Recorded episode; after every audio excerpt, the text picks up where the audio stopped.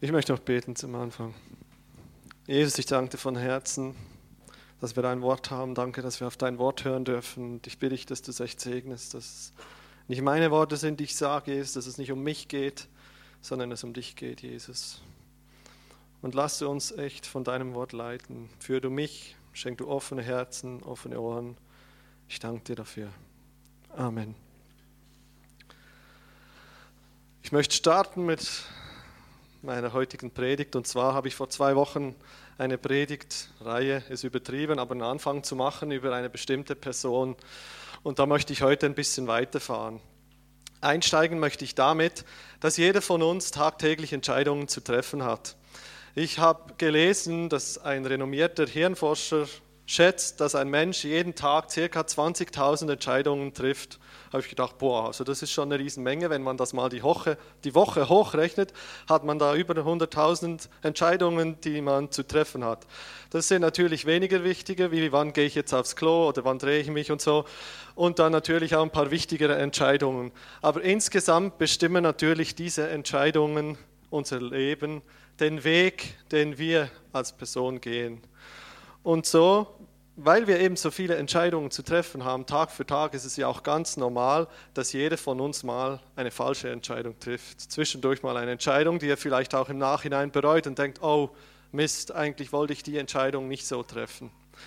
Und um das soll es eigentlich heute auch gehen. Und zwar habe ich mir eben die eine Person ausgesucht und ich habe mir auch lange überlegt, wo ich auch vor einer Entscheidung stand, nehme ich mein Requisit heute wieder mit oder nicht.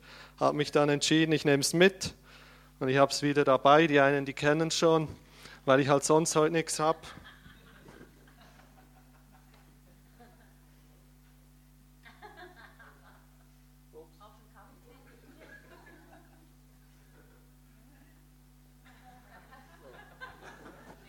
Und zwar, ich mache die nachher dann noch weg.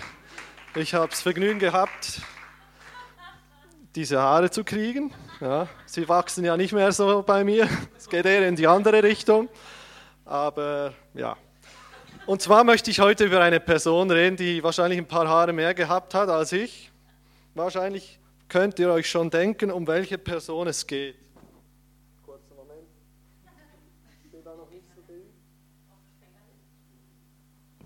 So, jetzt passt, jetzt können wir starten.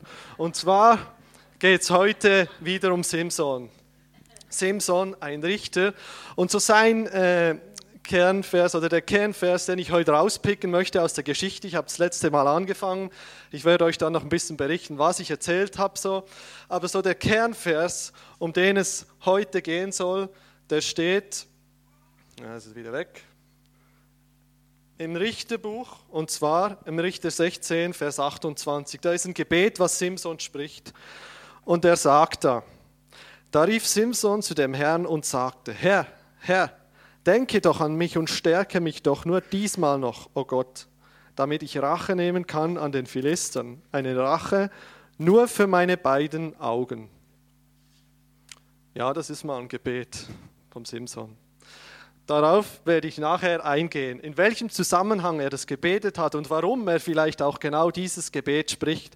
Aber ich möchte euch erstmal noch mitnehmen, eben in so den Gesamtzusammenhang, dass ihr ungefähr alle auf dem gleichen Stand seid. Die einen sind ja eben das letzte Mal dabei gewesen, andere nicht. Ich möchte da anfangen, dass Mose ja angefangen hat, das Volk Israel aus Ägypten herauszuführen, aus dem Sklavenhaus, wo sie unterdrückt wurden. Josua, sein Nachfolger, hat dann übernommen, hat das Volk in das gelobte Land Kanaan eingeführt. Unter Kriegen, Kämpfen haben sie es erobert und dann auch an die verschiedenen Stämme verteilt. Ihr seht es da. Ist jetzt nicht unbedingt für die Geschichte entscheidend, welcher Stamm wo ist. Nur hier dieser kleine, der Dan, da kam der Simson her. Der war aus dem Stamm Dan. Und wo sich die Israeliten dann eben niedergelassen haben, da ist dann auch Josua irgendwann natürlich verstorben. Die großen beiden Führer waren weg. Es war nicht mehr ein Nomadenvolk wie vorher die Jahre. Und jetzt waren sie da in diesem Land, in einem neuen Land, in einer neuen Kultur mit neuen Göttern. Und sie haben natürlich auch Schwierigkeiten gehabt, am Anfang sich da einzufinden. Und so kam dann nach Josua die Zeit der Richter. Darum haben wir ja dieses Richterbuch, wo verschiedene Richter beschrieben werden. Und im Prinzip läuft es im Richterbuch ja immer gleich. Am Anfang sind die Israeliten total begeistert von Jesus äh, oder von Gott. Sie gehen mit ihm, machen, was er von ihnen verlangt, gehen nach seinen Geboten. Sie sind gesegnet. So wie vielleicht manchmal auch in unserem Leben. Aber dann durch irgendein Ereignis fallen sie von ihm ab. Vielleicht verehren sie andere Götter oder andere Dinge, ist immer unterschiedlich. Und dann kommt das Elend. Gott setzt dann jeweils Richter ein, die eigentlich dazu dienen sollen, das Volk wieder aufzurütteln, weil meistens ist man ja selber phlegmatisch, vielleicht kennt ihr das von euch auch, ich kenne das von mir sehr gut, der dann sagt, du kommst, steh mal wieder auf, erinnere dich doch mal daran, was eigentlich Gott dir mal gegeben hat. Und dann sagen sie, oh ja, stimmt, stimmt. Und dann kehren sie um und dann werden sie errettet von diesen Völkern manchmal und dann kehrt wieder Friede ein. Und irgendwann geht dann die Spirale wieder von vorne los.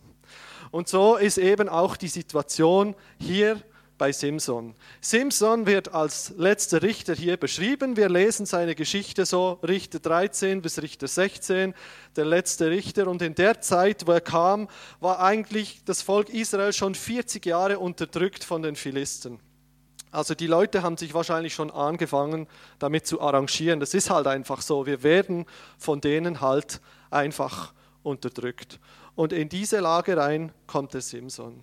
Wir kennen ja Simson als der Starke äußerlich, der der die Geschichte kennt, der weiß vielleicht eben die Geschichte mit dem Löwen oder die Geschichte, wo er tausend Philistern auf einmal erlegt hat, wo das Stadttor ausgehoben hat und weggetragen hat. Also der hat äußerlich unglaubliche physische Stärken gehabt.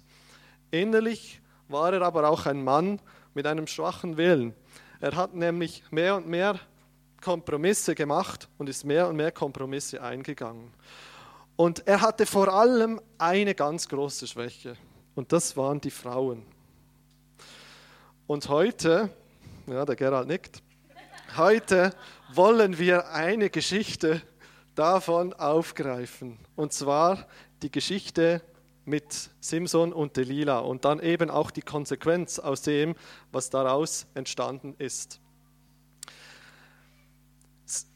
Simson war ja erst verheiratet und das hat sich dann wieder geändert. Die Frau ist ja dann gestorben, äh, habe ich das letzte Mal erzählt.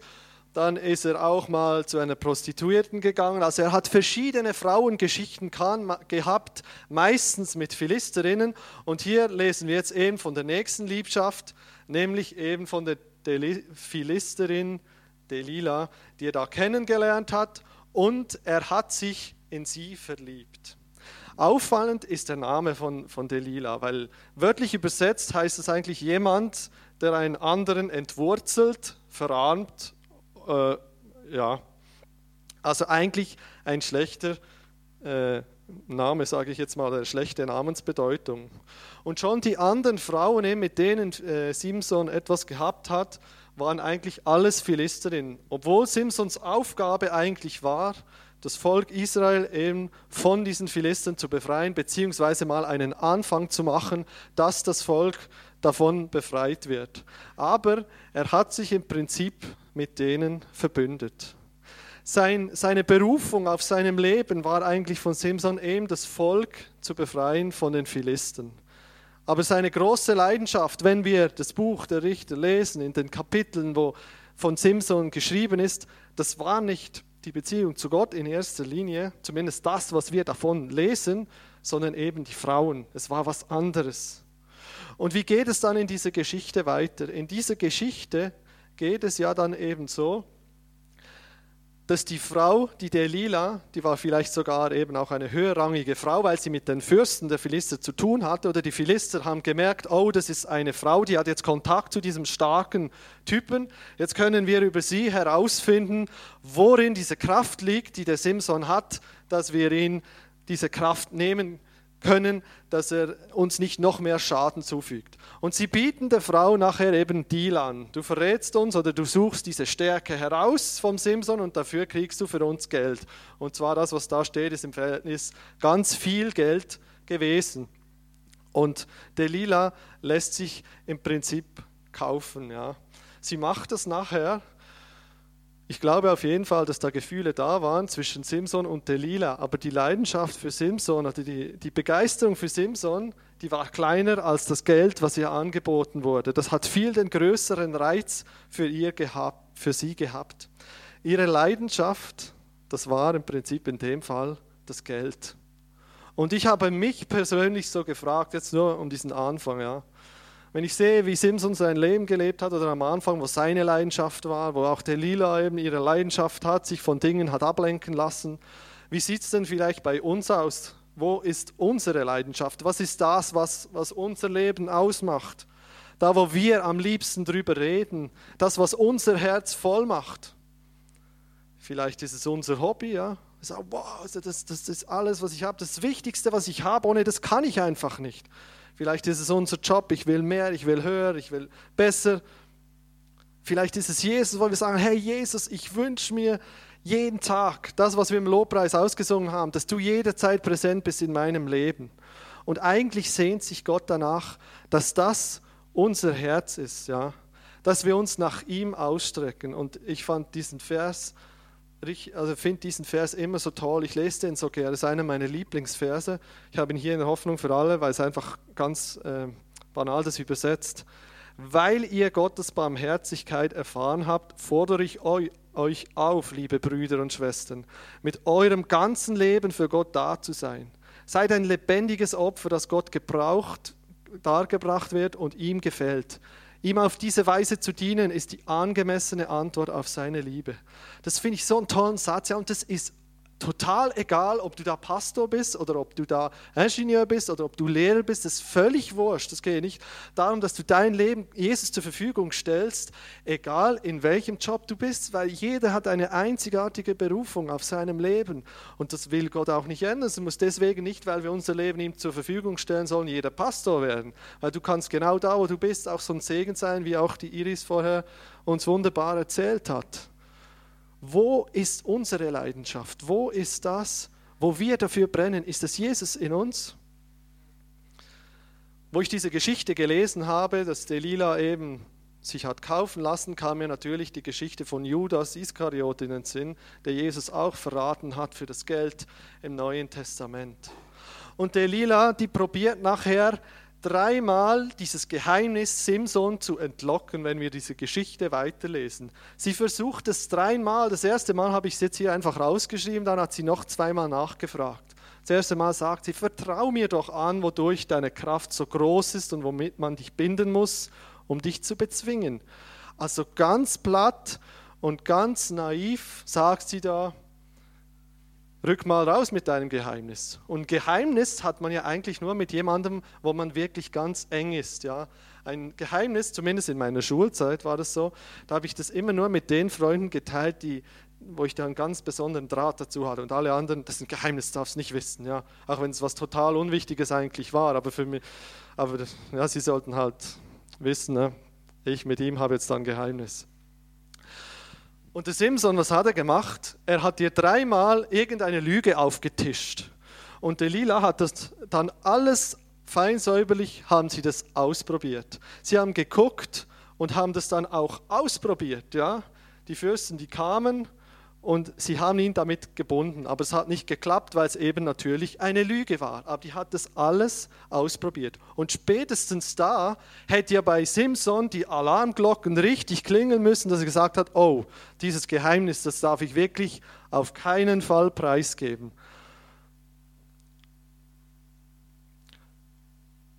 Und ich habe mich gefragt, ja, also es gibt ja im Leben von jedem von uns, gibt es diese Delilahs, diese Versuchungen, die uns manchmal umgeben. Bei jedem ist es was anderes. Beim einen ist es vielleicht der Stolz, wo wir denken, wow, also ich habe es echt drauf. Wenn es hier einer kann, dann ich. Und die anderen, die sollen sich lieber mal zurückhalten, weil ich kann es viel besser als die anderen. Vielleicht ist es beim anderen der Neid, ja, die Eifersucht, das sagt, also nee, der hat so ein schönes Auto, der hat so kluge Kinder. Im materiellen Bereich, vielleicht sogar im geistlichen Bereich sein, wow, bei dem, da passiert so viel, wenn der betet, da, da, wird, da wird gleich einer geheilt. Wenn ich bete, bin ich froh, wenn einmal was passiert. Vielleicht ist es irgendwas im sexuellen Bereich, irgendwo. Jeder von uns hat irgendwo mit Delilahs, mit diesen Versuchungen zu kämpfen. Und jeder hat diese Dinge in seinem Leben, jeder an einem anderen Punkt. Und sie fragt ja dann zu einem, zum vierten Mal nochmals, und sie bleibt einfach hartnäckig drin. In der Geschichte drin lesen wir, dass ja die Fürsten, die dieses Geheimnis wissen wollten, eigentlich in der gleichen Kammer drin waren, in Vers 9 und auch später nochmal. Und irgendwann haben die die Hoffnung aufgegeben, sie waren dann schon weg. Und beim vierten Mal hat sie ja dann nochmals gefragt. Und sie ist hartnäckig dran geblieben und hat gesagt, wie kannst du sagen, ich habe dich lieb, wo doch dein Herz nicht mit mir ist? Dreimal hast du mich jetzt getäuscht und mir nicht anvertraut, wodurch deine Kraft so groß ist. Und es geschah, als sie ihn alle Tage mit ihren Worten bedrängte und ihn plagte, da wurde seine Seele zum Sterben leid. Ja. Sie war so hartnäckig dabei. Die Fürsten selber haben eigentlich die Hoffnung schon aufgegeben, aber sie blieb dabei und er hat es ihr schlussendlich nachher verraten. Auch hier hat Simson aus seiner Vergangenheit eigentlich nicht gelernt, weil er hat ja bei der Heirat hat er den anwesenden Philistern auch ein Rätsel aufgegeben, das mit dem Löwen und mit dem Honig, was ich das letzte Mal erzählt habe. Und auch da ging seine Frau zu ihm und hat gebettelt und gesagt, komm, erzähl mir doch dieses Rätsel, ich muss die Lösung wissen. Und da auch genau das Gleiche. Er hat sie dann nach ein paar Tagen verraten, weil sie so hartnäckig geblieben sind. Und ich muss sagen, ja, manchmal ist das schon eine Stärke, auch von den Frauen, auch von meiner, jetzt nicht im negativen Sinn, sondern auch im positiven Sinn, ja, einfach zu sagen, hey, jetzt bleib da mal an dieser Sache dran, ja, oder jetzt bring diese Beziehung mal in Ordnung. Jetzt geh durch diesen Prozess, du kannst den nicht einfach abkürzen. Jetzt bleib da einfach mal dran. Für Simson war das natürlich nicht im positiven Sinn, aber das kann eine sehr positive Eigenschaft sein. Wenn wir Männer manchmal, eben wie die Fürsten, das ist wirklich ein klassisches Beispiel, irgendwann sagen, so, jetzt reicht's, wir glauben nicht daran, irgendwann kommen dann die Frauen und sagen, komm, jetzt bleib mal dran. Ne? Also zumindest ich erlebe das immer wieder, muss ich gestehen. Ja, es ist auch, äh, ja, der, der Klaus, der hat sich beworben, der ist auch zum Bewerbungsgespräch gegangen und äh, da haben sie ihn gefragt, naja, was ist denn Ihre größte, was ist denn Ihre größte Stärke? Hat der Klaus gesagt, ja, also ich bin sehr hartnäckig. Hat er gesucht, haben sie gesagt, ja, okay, also wir melden uns. Hat der Klaus gesagt, gut, ich warte hier. Und manchmal muss man wirklich so hartnäckig bleiben, einfach dranbleiben im Prozess und nicht einfach sagen, hey, jetzt kürze ich hier ab oder jetzt, jetzt schlage ich einfach einen anderen Weg ein. Hier war es die blindmachende Liebe zu den Frauen, ja. Zum einen war es der starke Simson, der eben diese Tore ausheben, wegtragen konnte, der viele Philister auf einmal erledigen konnte. Und auf der anderen Seite verliert er hier gegen eine Frau, weil er auf sein Äußeres, weil er auf das Äußere guckt, weil er von dieser Frau so fasziniert war. Das ist aber kein magisches Geheimnis, weil das Geheimnis, das lag nicht in seinen Haaren, werden wir nachher sehen. Es war der Ungehorsam, den Simson gemacht hat. Simson war nämlich, das habe ich das letzte Mal erzählt, ein Nazireer. Also als Simson zur Welt kam, das war ja schon ein Wunder, weil seine Mutter eigentlich keine Kinder kriegen konnte. Gott aber genau sie ausgewählt hat und gesagt, Du wirst ein Kind bekommen, was du mir weihen kannst. Und ein Naziräer, Naziräer bedeutet nichts anderes als Gott geweiht, also ihm zur Verfügung gestellt. Und er hatte drei, drei Bedingungen, wurden damals gestellt. Zum einen sollte er kein Wein trinken oder keine Weintrauben essen. Zum anderen sollte er nichts Unreines essen oder berühren. Und dann eben auch sollten seine Haare nicht geschoren werden. Es, es lag nichts. Es war einfach, ich habe das damals erzählt, die Haare waren einfach ein äußerliches Zeichen, wie, wie der Ehering. Ja? Der, der Ehering macht uns noch lange nicht dazu, dass wir verheiratet sind, sondern es ist einfach ein äußerliches Zeichen für die innere Entscheidung, die man als Paar trifft. Und so war von Anfang an der Geist Gottes auf ihm. Er hat ihn gesegnet und er hat seinen Geist auf ihn gelegt. Und eben diese Fürsten, die haben nachher äh, die Geduld verloren. Und ich glaube, eines ist wichtig. der, der Simson, der hat ja eben aufgegeben, der hat sein Geheimnis verraten. Schlussendlich wurden ihm dann die Augen ausgestochen, die Haare geschoren, er hat seine Kraft verloren, er hat eigentlich alles verloren, er wurde in Ketten gelegt. Und eines ist mir dabei aufgefallen. Simson war eigentlich die ganze Zeit so eine One-Man-Show. Also er hat alles für sich gemacht. In, äh, Im Buch der Richter lesen wir auch von der einen Geschichte von Deborah und Barak. Das war so die, die so im Zweierteam gemacht haben. Und das, das finde ich eine richtig coole Geschichte, so wie die das gemacht haben.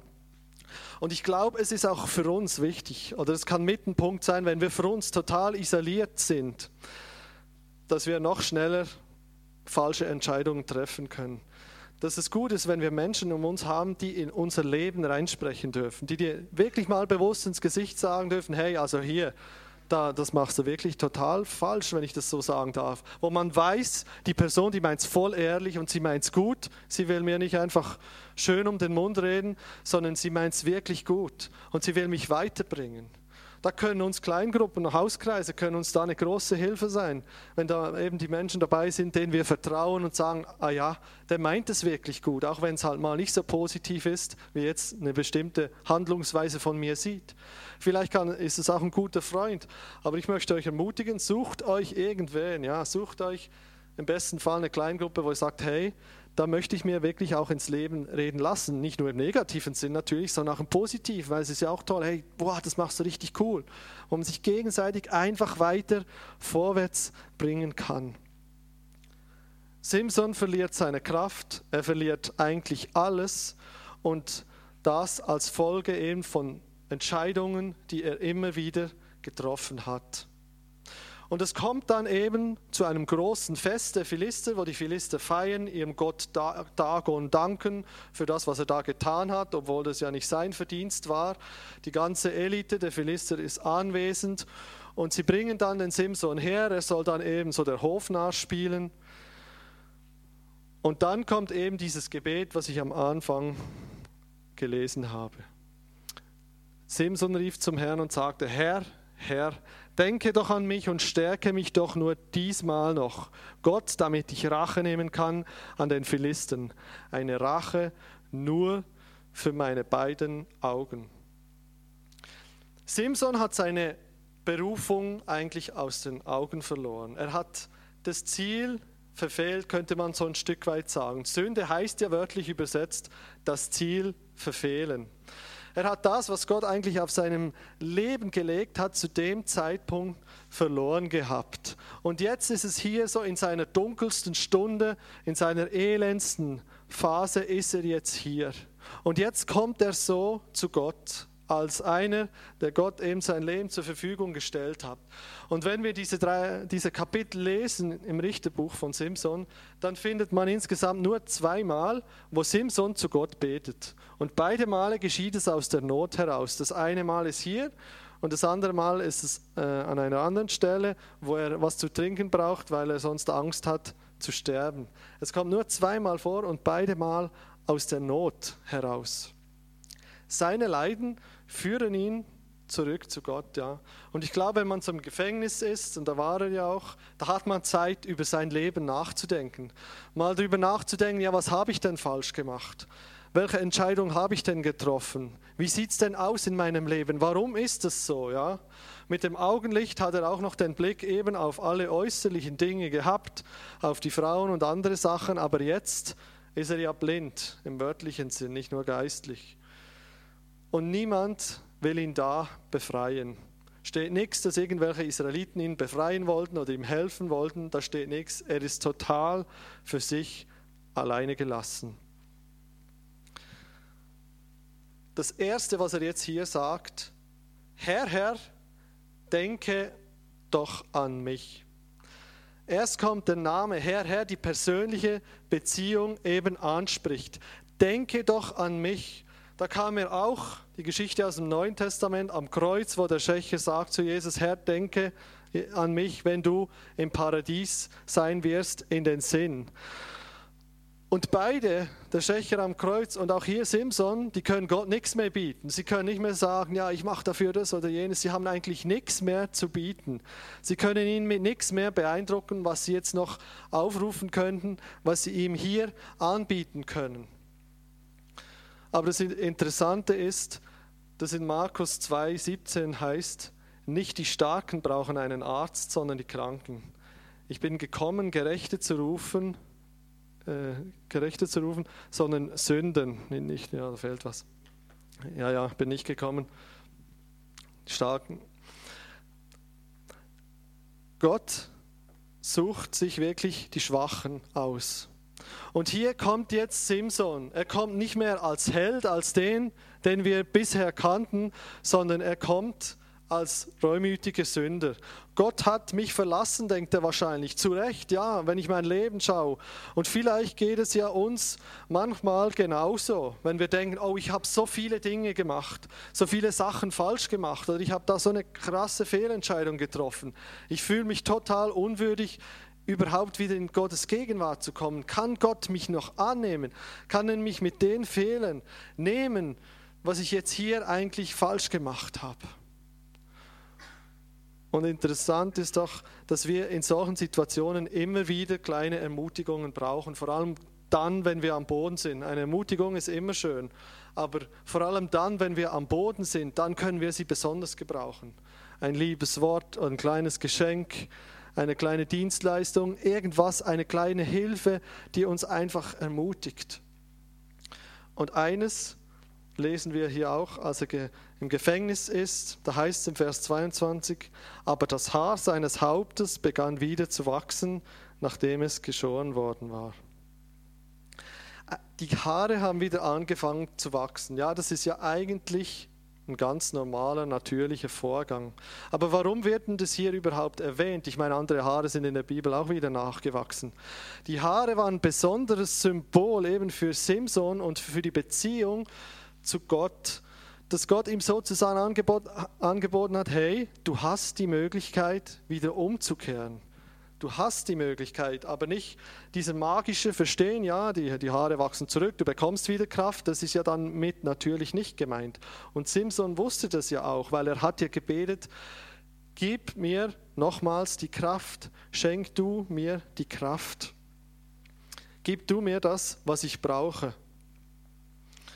Gott ist gnädig und bei ihm ist auch eine Umkehr möglich. Und das können wir auch für uns nehmen. Und das müssen wir auch immer wieder mal für uns nehmen, wo wir sagen, Herr Jesus, auch wenn ich jetzt was verbockt habe, ja, wenn ich jetzt was falsch gemacht habe, wenn ich mich jetzt schuldig fühle, ich darf trotzdem zu dir kommen und ich darf Vergebung annehmen. Weil wie wir schon gesungen haben, dafür ist bezahlt. Jesus hat dafür ein für alle Mal bezahlt. Und darum dürfen wir zu ihm gehen. Gott ist treu. Die Philister glauben, dass sich die Geschichte erledigt hat. Ja, Simson ist besiegt, er hat seinen Gott verraten, er hat alles aufgegeben, weil sie Vergebung nicht kennen. Ja. Und das macht eigentlich Mut. So, das, was Simson hier spricht. Auch wenn wir uns unwürdig fühlen, auch wenn wir selber es falsch gemacht haben, ja, sagt Gott trotzdem uns immer wieder: Hey, komm zu mir. Auch wenn ihr euch als Versager fühlt vielleicht oder wenn ihr euch unwürdig fühlt, kommt zu mir. Denn ich kenne ja die Gedanken, die ich über euch habe. Gedanken des Friedens und nicht zum Unheil, um euch Zukunft und Hoffnung zu gewähren. Ruft ihr mich an, geht ihr hin und betet zu mir, dann werde ich auf euch hören. Und sucht ihr mich, so werdet ihr mich finden. Ja, fragt ihr mit eurem ganzen Herzen nach mir, so werde ich mich von euch finden lassen spricht der Herr, heißt es im Jeremia. Und so ist Jesus, er bietet uns das Geschenk an, seine Vergebung. Wir können zu ihm kommen jederzeit und sagen, Jesus, hier bin ich. Ich möchte mein Leben dir einfach neu zur Verfügung stellen. Er hat alles auf sich genommen, die Fehler, die wir machen, egal wie groß oder wie klein sie sind. Er hat es auf sich genommen und am Kreuz von Golgatha für uns bezahlt. Und darum haben wir die Möglichkeit, diese Vergebung auch anzunehmen und Gemeinschaft mit unserem himmlischen Vater zu haben. Er betet dann, gib mir die Kraft. Erst hat er gebetet, denk an mich, ja. Es ist schön, wenn man an jemanden denkt. Und dann spricht er, gib mir die Kraft. Ausgerechnet der Simson, der starke, der extrem physisch gut ausgestattete Mann, betet es jetzt zu Gott, wo ihm eben diese Kraft genommen worden ist. Und ich habe mir so überlegt, wie so in unserem Leben aussieht oder wie es so in meinem Leben manchmal aussieht. Oftmals ist es so, dass wir einfach mal anfangen und gucken, was schaffen wir so aus eigener Kraft und irgendwann lässt vielleicht die Kraft nach und dann gehen wir zu Jesus und sagen, hilf uns da weiter. Also ich bin ja nicht so der Ausdauersportler, muss ich gestehen, aber zwischendurch laufe ich gern halt mal ein bisschen länger, so 10 Kilometer oder so. Und meistens ist es so, dass die ersten 5 Kilometer, die laufen gut und so ab dem sechsten, da fange ich dann an zu beten. Das meine ich damit, ja. Und äh, vielleicht geht es euch manchmal auch so, dass man einfach denkt, ja, wir gucken mal, was geht von mir aus und irgendwann, wenn es dann nicht mehr geht, dann nehme ich dann Gott mit ins Boot. So ist es oftmals. Und äh, der Timon hat vorhin die Geschichte mit dem Lottogewinn angesprochen. Das war auch so. Ich habe ja vorhin den Klaus erwähnt. Nochmal eine Geschichte vom Klaus, weil der Klaus, der hat 40 Jahre lang Lotto gespielt und äh, hat dann irgendwann gesagt, Gott, jetzt bete ich doch schon 40 Jahre lang, dass ich endlich mal im Lotto gewinne, aber jetzt habe ich immer noch gar nichts gewonnen. Ja, was ist denn da los? Irgendwann hört er eine Stimme und sagt, ja, gib mir doch mal eine Chance und kaufen los. So ist es doch oft. Einfach, dass wir die Sachen selber tun wollen. Wir wollen alles irgendwie selber in der Hand haben, selber kontrollieren, solange es geht. Ja. Und jetzt ist er hier im Gefängnis, schwach, hat keine Kraft mehr. Und jetzt kommt er zum Nachdenken. Ja. Und er erkennt, die Kraft, die ich habe oder die ich gehabt habe, die kommt nicht von mir, die habe ich mir nicht antrainiert im Fitnessstudio oder sonst wo. Die Kraft, die kommt von Gott, er ist sich dessen bewusst, er ist sich auch bewusst, die kommt auch nicht von meinen Haaren, er betet ja nicht, dass meine Haare nachwachsen sollen, die kommt von Gott. Und es ist eine Erkenntnis, ich brauche diesen Gott. Ja, ich brauche ihn.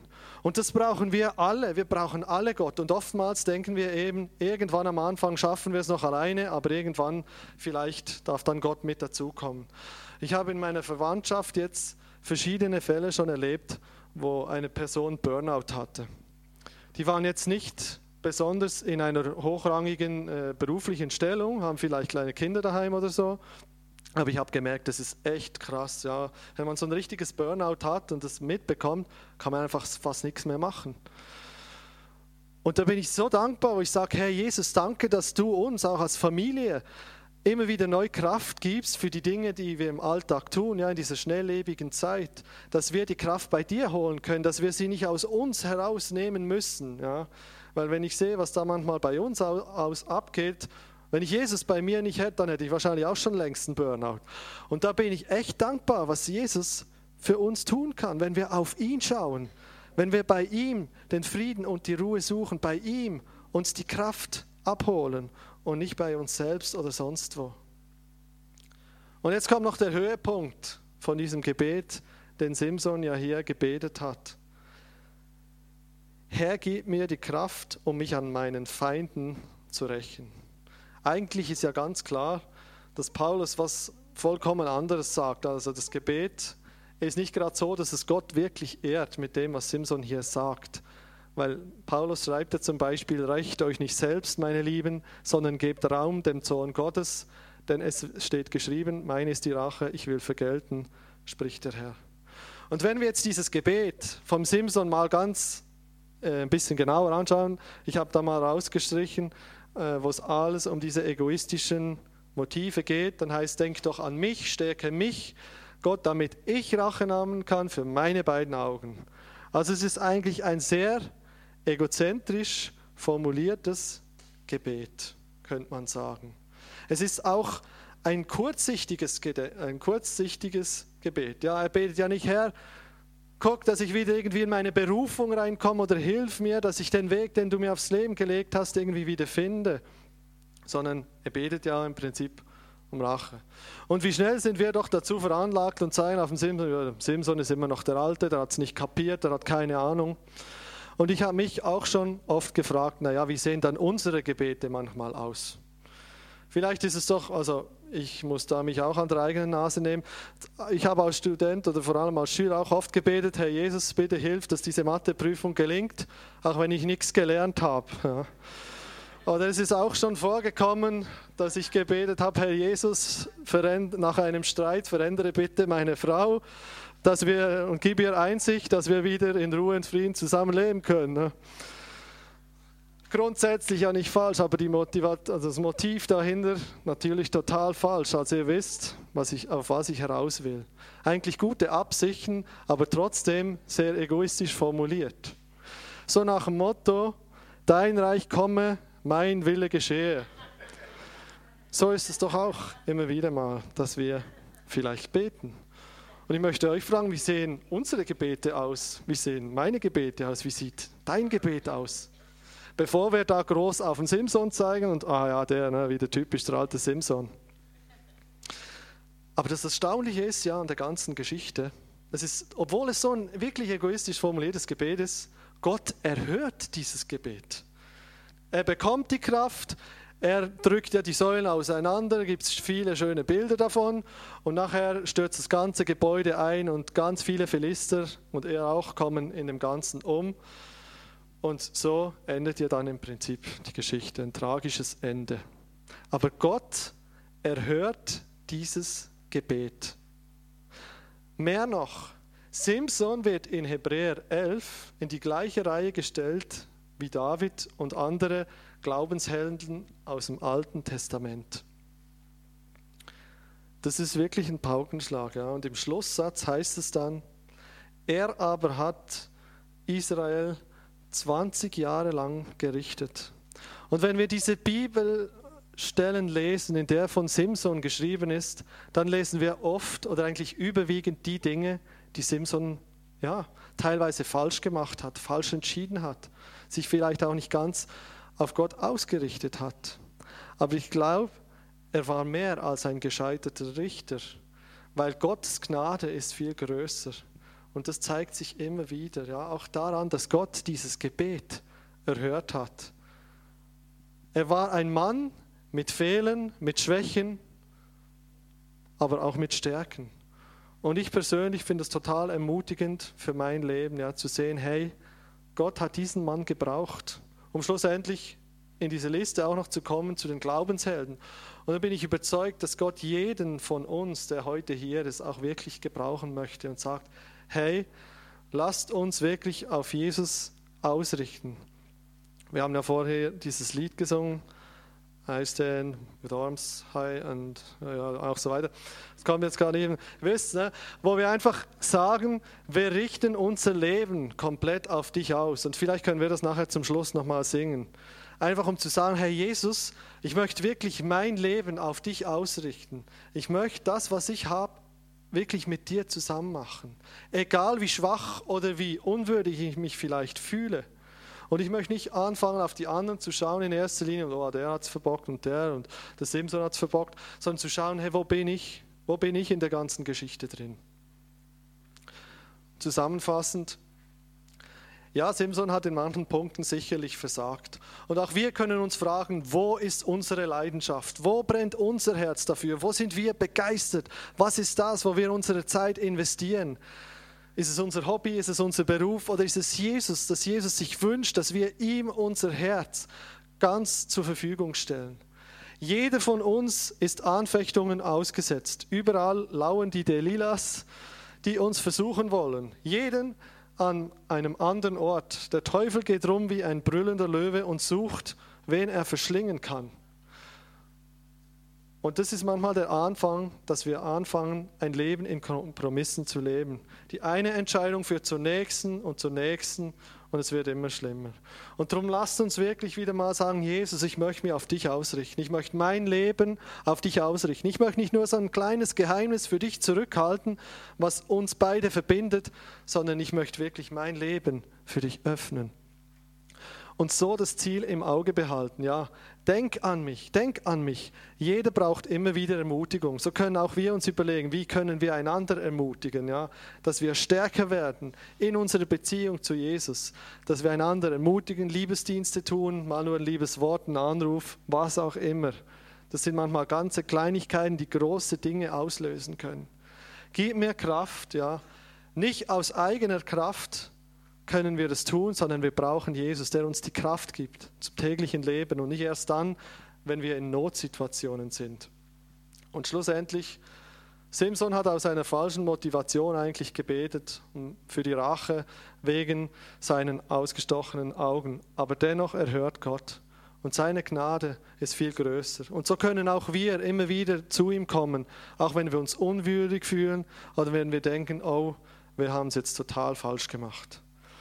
Ich möchte jetzt gern beten und vielleicht können wir dieses Lied nachher noch spielen, wenn es möglich ist, oder einfach als gemeinsamen Abschluss. Jesus, ich danke dir jetzt von ganzem Herzen. Ich danke dir, dass auch die Geschichte vom Simson in der Bibel ist, auch wenn sie wirklich sehr herausfordernd ist. Aber danke, dass du wirklich jeden Menschen gebrauchen kannst. Dass keiner zu schlecht oder zu gering oder zu unwürdig oder sonst was ist, Jesus.